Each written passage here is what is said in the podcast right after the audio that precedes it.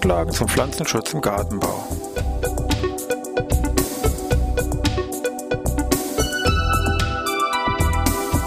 Ein wöchentlicher Podcast der Forschungsanstalt für Gartenbau an der Fachhochschule Weinstefan von und mit Thomas Lohrer. Für Gartenbaustudenten und alle anderen, die sich für Krankheiten und Schädlinge an Pflanzen, deren Biologie und Bekämpfung interessieren. Thema heute Pflanzenschutzmittelverpackungen. Ja, ich begrüße Sie zu einer neuen Podcast-Ausgabe hier von Pflanzenschutz im Gartenbau. Wir wollen uns heute mit Pflanzenschutzmittelverpackungen beschäftigen. Da geht es jetzt nicht um die Größe, Form oder Gewicht von solchen Verpackungen, sondern was da draufsteht, beziehungsweise vom Gesetzgeber gefordert draufstehen muss und ein paar nähere Hinweise. Fangen wir ganz banal mit einfach um Produktnamen an, der natürlich Größe der Verpackung vermerkt ist. Bei den Produktnamen ist es im Wesentlichen eine Frage, also vom Namen her, bezüglich Marketing und Rechtsfragen. Das heißt, vom Marketing her, welcher Name ist jetzt besonders wir, verkaufsfördernd und von den Rechtsfragen, es geht darum, ist dieser Name vielleicht schon, gerade wenn ein Produkt in mehreren Ländern gleichzeitig eingeführt werden soll, mit dem natürlich gleichen Namen, ist es in irgendwelchen anderen Ländern schon irgendwo mit einem Namen belegt, also rechtlich geschützt. Das ist mit Sicherheit sehr schwierig, da auch mal einen guten Namen zu finden, der eben nicht in irgendwelchen Ländern schon rechtlich hier für irgendwelche Bereiche geschützt ist. Wichtig wäre beim Namen, wenn man sich da irgendwelche Notizen davon macht, die auch jetzt hier vom Gesetzgeber jetzt auch neu gefordert sind, hier Aufzeichnungspflicht für den Bereich Pflanzenschutz im Erwerbsanbau, dass man immer natürlich den kompletten Namen, den Produktnamen aufschreibt und nicht nur so das Schlagwort nur aufschreibt, mit Ridomil behandelt, Punkt, sondern gerade mal bei Ridomil meinetwegen, es gibt ja zwei verschiedene Ridomils, ein Ridomil Gold Kombi, Mischpräparat mit Vollpet und Metalaxyl M und es gibt ein Ridomil Gold MZ, auch Mischpräparat, aber mit Mancozeb und Metalaxyl M. Also beides fängt mit Ridomir, sage ich mal, an. Kommt dann noch Gold dahinter, nur die Endung Gold Kombi oder Gold MZ macht dann schon zwei verschiedene Sachen aus. Also das sind zwei getrennte Paar Schuhe und zum einen ein Problem, wenn ich das Mittel meinetwegen kaufe und kaufe das Falsche ein. Problem bei den Aufzeichnungen. Also immer den kompletten vollständigen Namen hier aufschreiben. Beim Produktnamen spielt dann auch noch ähm, Hinweise auf die Formulierung mit herein, die auch im Namen oft mit integriert sind. Da tauchen dann solche Kürzel auf wie SC oder WG, EC oder auch AF. Dabei ist nichts anderes gemeint wie jetzt bei SC ist ein Suspensionskonzentrat, meinetwegen Magister 200 SC oder WG ist ein wasserdispergierbares Granulat, Konfiguriert WG 70 oder EC ist ein Emulsionskonzentrat, also hier Beispiel Select 240 EC und wenn ich jetzt Kürzel AF meinetwegen nehme, ist ein Hinweis für anwendungsfertig gemeint, Sprozit AF, schädlingsfrei. Das ist natürlich jetzt ein Bereich mit dieses AF-Kürzel, was man eh im Haus- und Kleingartenbereich hier findet eben anwendungsfertige Produkte, die ich nicht mehr kurz verdünnen brauche. Also zum Produktnamen kann man schon einiges hier zu sagen oder zu festhalten. Und dann schauen wir zum Wirkstoff nochmal ganz kurz an. Wirkstoff steht ein passender Name hier. Gehalt, also wie viel Prozent hiervon enthalten ist, was natürlich sehr stark schwanken kann. Es gibt Mittel mit nur wenigen Prozent Wirkstoffgehalt und andere, die haben da locker 70, 80 Prozent, also sehr unterschiedlich. Der Rest sind eben Formulierungsbeistoffe, die eben dann mehr Firmengeheimnisse sind, also nicht auf Verpackung hier groß mit aufgelistet sind. Zum Wirkstoff selber gibt es eben Hinweise zur Wirkungsweise, sprich Kontaktmittel, systemisches Mittel, zum biochemischen Ansatzort, Hinweise darauf, ob das Mittel vorbeugend, also protektiv wirkt oder eher kurativ oder heilend und natürlich auch Hinweise zur Dauer der Wirkung, ob das meinetwegen jetzt nur ein paar Tage anhält, eine Woche oder meinetwegen für drei bis sechs Wochen hier ein gewisser Schutz gegenüber bestimmten Krankheiten vorliegt.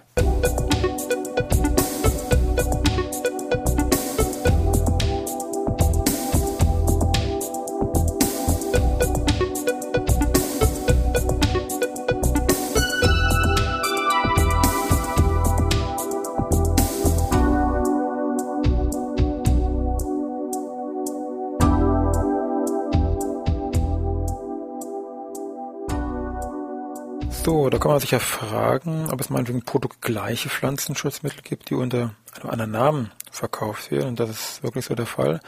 Es ist so bei solchen Pflanzenschutzmitteln, es gibt immer einen Zulassungsinhaber, also eine betreffende Pflanzenschutzfirma, die die Zulassung inne hat. Und daneben kann es sein, dass nicht nur diese Firma ihr Mittel vertreibt, sondern auch an andere Vertriebsunternehmen natürlich gegen Geld klar hier abgibt. Das heißt, da kann es schon sein, dass ein gleiches Produkt unter mehreren Namen vertrieben wird. Man ein Beispiel, aber noch andere. Wir haben hier Wirkstoff Imidacloprid, das ist ein Insektizid. Bekanntester Name mit Sicherheit Confidor WG70. Aber daneben gibt es auch noch andere Produkte, die sind produktgleich, nur werden eben von anderen Vertriebsunternehmen verkauft, das sogenannte Varant 700 oder Kohinoor 70 WG, das ist absolut wieder produktgleich, halt eben nur ein anderer Vertriebsunternehmer, der das Produkt hier mit Genehmigung, Zustimmung des Zulassungsinhabers hier verkauft. Lässt sich alles nachlesen, also wie gesagt hier kein Geheimnis. Hier nochmal der Hinweis zu diesen Produktnamen. Manche sind wirklich so marktgängig, die werden immer ganz gerne hergenommen, weil der Kunde damit immer noch irgendwelche Assoziationen verbindet. Beispiel ist mit Sicherheit der Produktname Saprol. Es gibt eine ganze Reihe an verschiedensten Saprol-Produkten, die also Saprol im Namen drin haben. Irgendein, weiß ich nicht, Rosenpilzfaserpol oder ein allgemeines Gemüsepilzfaserpol etc. Das sind in der Regel alles unterschiedlichste Pflanzenschutzmittel mit unterschiedlichsten Wirkstoffen, die darin enthalten sind. Nur das, was mal früher im Sapol drin gewesen ist, der Wirkstoff Trifurin, worauf sagen wir die früheren guten Erfahrungen zurückzuführen sind, die sind heute im Keimmittel mehr vorhanden, weil Trifurin in keinem Pflanzenschutzmittel heute in Deutschland mehr zugelassen ist. Aber dieser Name Saprol gastet immer noch sehr marktgängig hier durch die Gegend, auch wenn gar nicht mehr das drin ist, was früher drin gewesen ist. Also man sollte sich eigentlich immer mehr auf den Wirkstoff konzentrieren, als wie auf irgendwelche Mittelnamen hier hinterherjagen, da fällt man manchmal auch schnell auf die Nase. Was nicht heißt, dass diese Mittel jetzt schlechter wirken, aber halt eben es ist nicht der Wirkstoff drin, der halt eben früher drin gewesen ist. Gut, dann natürlich ganz wichtiger Hinweis auf der Verpackung ist das Anwendungsgebiet, Einsatzbereich. Wir haben ja seit 2001 in Deutschland die Indikationszulassung, also die Gebrauchsanweisung ist letztendlich, sage ich mal, bindend für den Anwender. Mit dabei vermerkt ist ähm, ein Hinweis, wo da immer steht, von der Zulassungsbehörde festgesetzte Anwendungsgebiete und Bestimmungen. Das ist das, was im Prinzip nach ja, Paragraph 15 Pflanzenschutzgesetz zugelassen ist. Das ist dann eben auf der Gebrauchsanweisung vermerkt. Und daneben gibt es in der Regel dann auch noch den Hinweis auf nach 18a, Paragraph 18a Pflanzenschutzgesetz genehmigte Anwendungsgebiete. Hier vielleicht nur der Hinweis am Rande. Alles, was bezüglich 18a genehmigt worden ist, ist es so. Aspekt Wirkung, Aspekt Pflanzenschäden, sofern jetzt Probleme auftreten, gehen in den Verantwortungsbereich des Anwenders über und nicht in die Firma, die das Mittel für diesen Bereich hier genehmigt hat. Aber da machen wir noch einen extra Podcast zu, weil das doch ein Kapitel für sich ist. Von der Anwendungsbereich, das kann wie gesagt sehr spezifisch sein, meinetwegen nur echte Meter an Tomate unter Glas, wo das Mittel eingesetzt werden darf. Oder aber es kann auch sehr breit einsetzbar sein. Rostpilze meinetwegen an Zielpflanzen im Feuerland unter Glas. Denn natürlich habe ich sehr großes Pflanzenspektrum oder auch Pilzspektrum, Rostpilze an Zierpflanzen, wo ich hier das Mittel einsetzen kann. Ansonsten, wenn das Mittel für den Haus- und Kleingartenbereich eingesetzt werden soll, auch da gibt es einen extra Vermerk, eben Einsatz im Haus- und Kleingartenbereich zulässig. Und dann natürlich alles, was mit irgendwelchen rückstandsrelevanten Kulturen ist, also Stichwort äh, Gemüse und Obst, gibt es natürlich Hinweise zur betreffenden Wartezeit. Das heißt, das ist die Zeit vom letzten Einsatz des Pflanzenschutzmittels bis eben zur Ernte. Wird in der Regel ein Tag angegeben. Also meinetwegen drei Tage, sieben Tage, 14 Tage oder 21 Tage. Auch hier vielleicht noch ein Hinweis auf eine aktuelle Neuerung. Seit 1.9.2008 gibt es jetzt EU-weit einheitliche Rückstandswerte.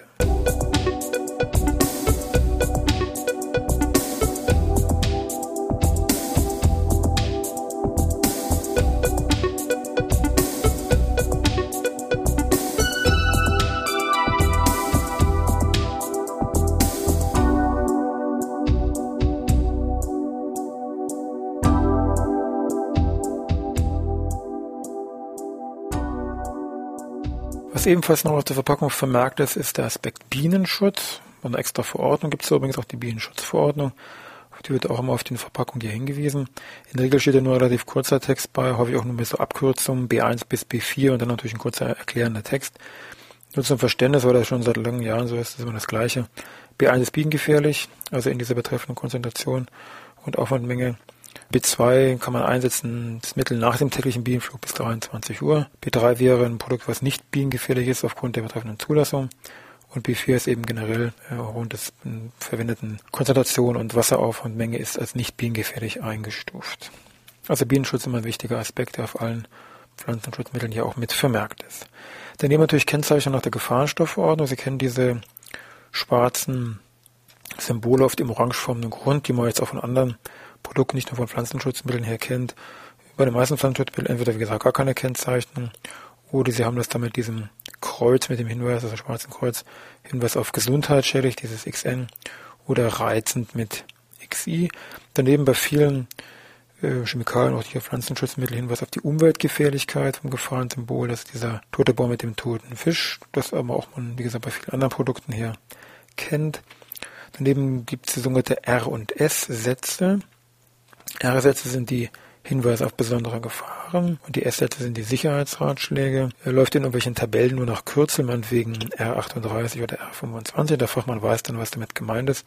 Auf den Verpackungen steht es dann ausgeschrieben drauf. Also R25 wäre zum Beispiel giftig beim Verschlucken oder R38 reizt die Haut. Das wären so zwei Beispiele für so R-Sätze. Bei den S-Sätzen, die sogenannten Sicherheitsratschläge, hier eben meinetwegen bei der Arbeit nicht essen oder trinken, S20.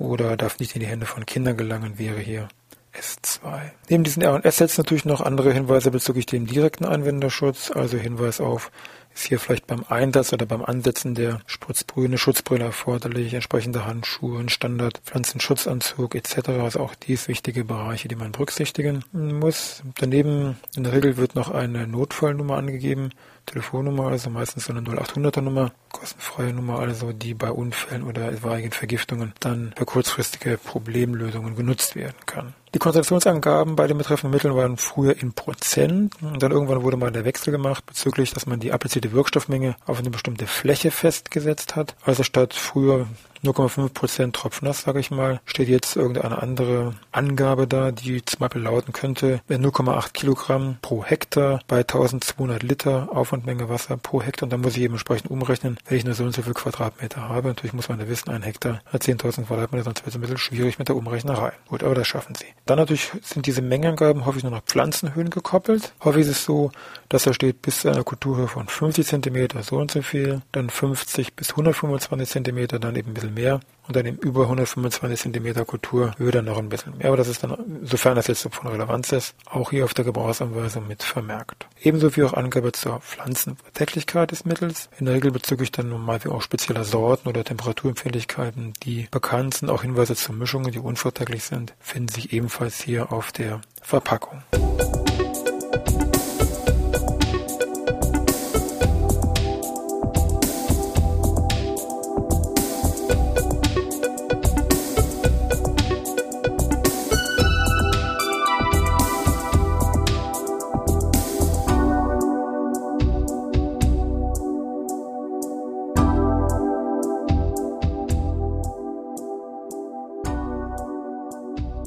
Weiterer Aspekt, der jetzt auch bezogen ist auf die Umweltproblematik bei Pflanzenschutzmitteln wichtig ist, sind etwaige Abstandsauflagen zu Gewässern. Das sehen wir eine Angabe in Metern hier. Und diese Meterangabe lässt sich aber durch den Einsatz einer bestimmten abdriftmindernden Technik reduzieren.